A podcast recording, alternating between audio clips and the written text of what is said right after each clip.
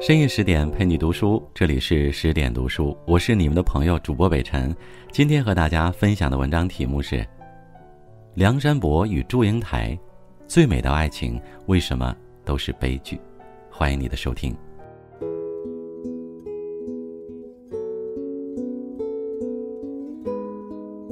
传闻南朝宋少帝时，南徐有一读书人偶遇一女子。从此相思成疾，药食无医，最后病死。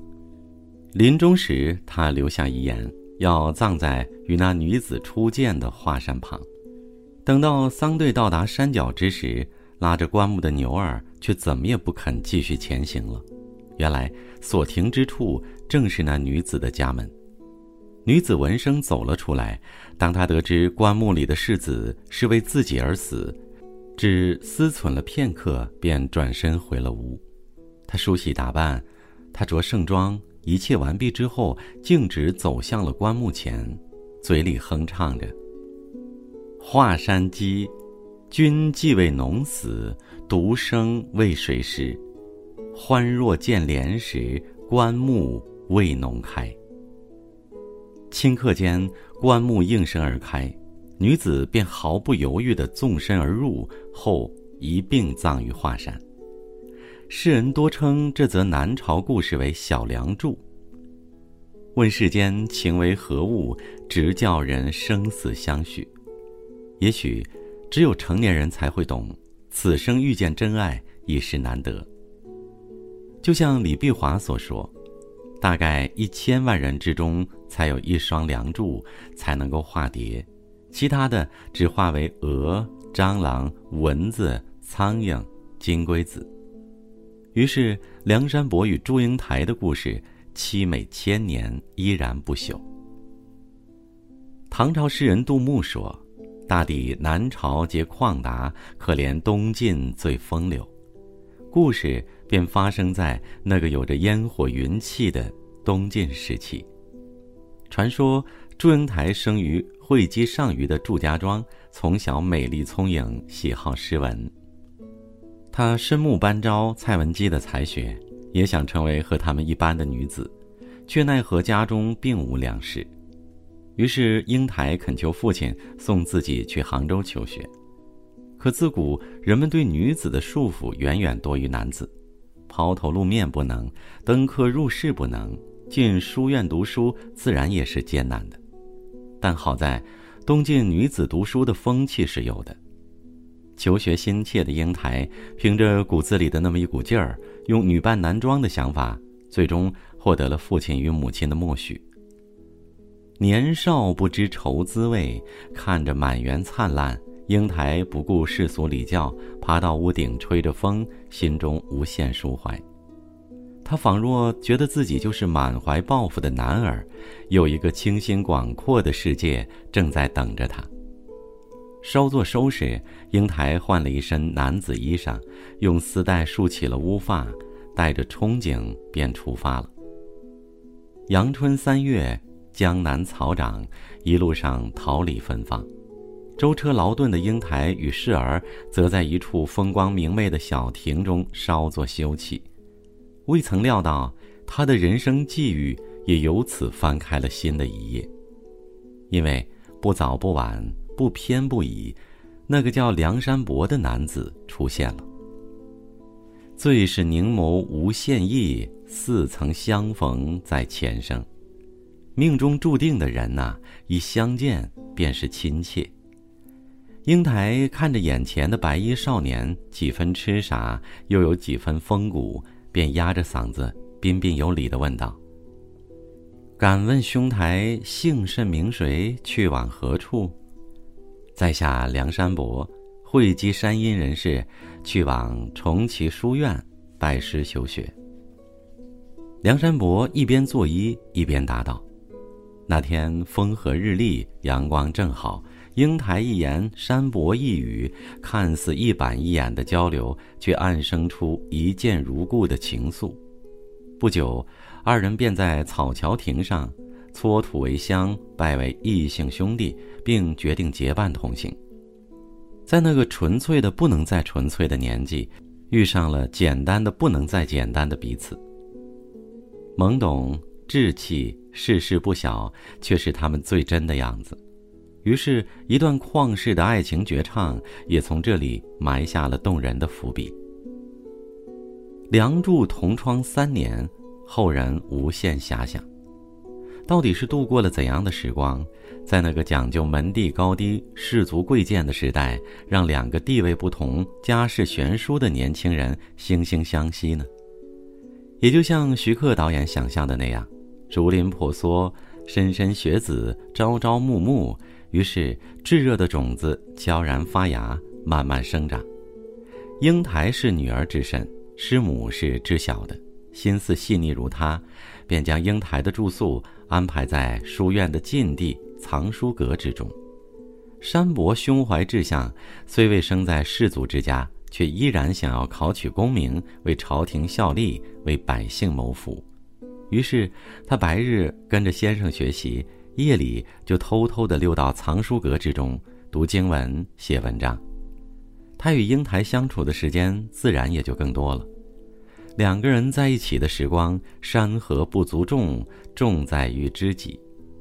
有时切磋学问，有时挑灯夜读，偶尔正襟危坐，偶尔嬉笑玩闹，那般相惜的模样，真挚无比。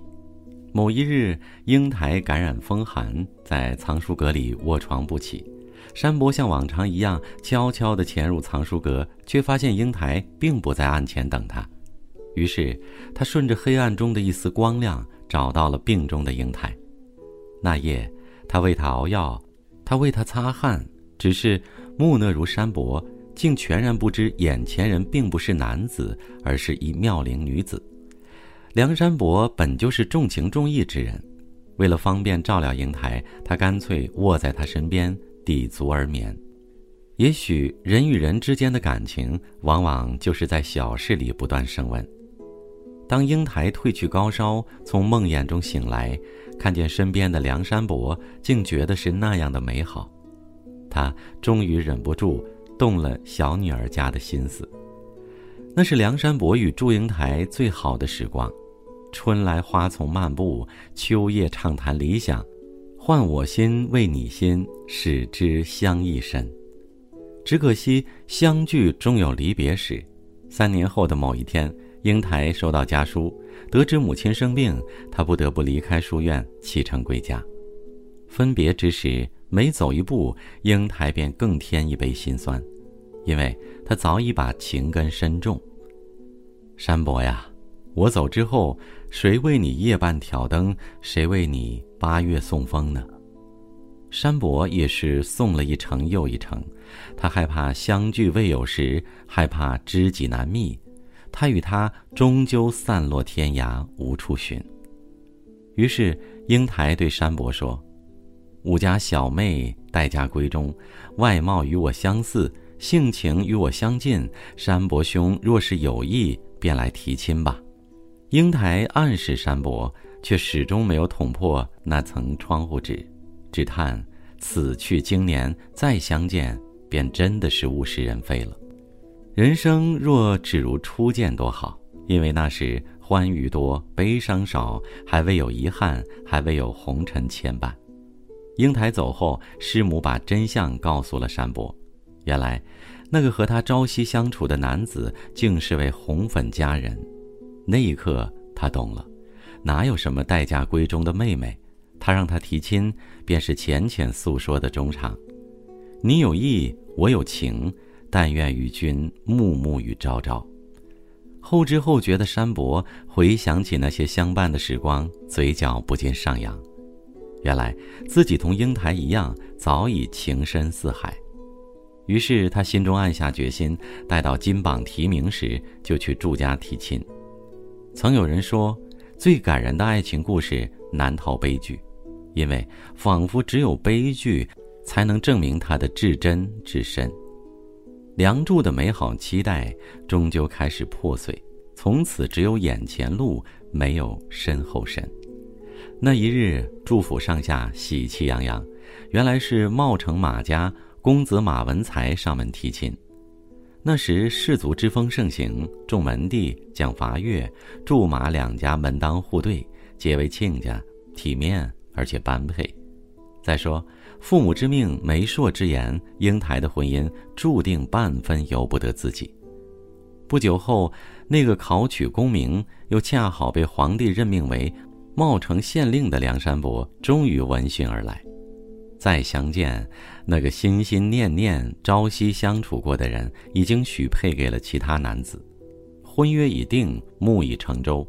他与他楼台相叙，泪眼相见，见姻缘无望，山伯不胜悲愤。为什么不多等我几年？几年之后，你还是无法与马家抗衡。人世事，几圆缺，相爱却不能相守，多情。还似无情，山伯失落而归，从此相思并起，郁郁寡欢。英台写信劝慰，并附上青丝一缕。他说：“咫尺天涯难相会，此身未来心已来。”叫他珍重千万千万。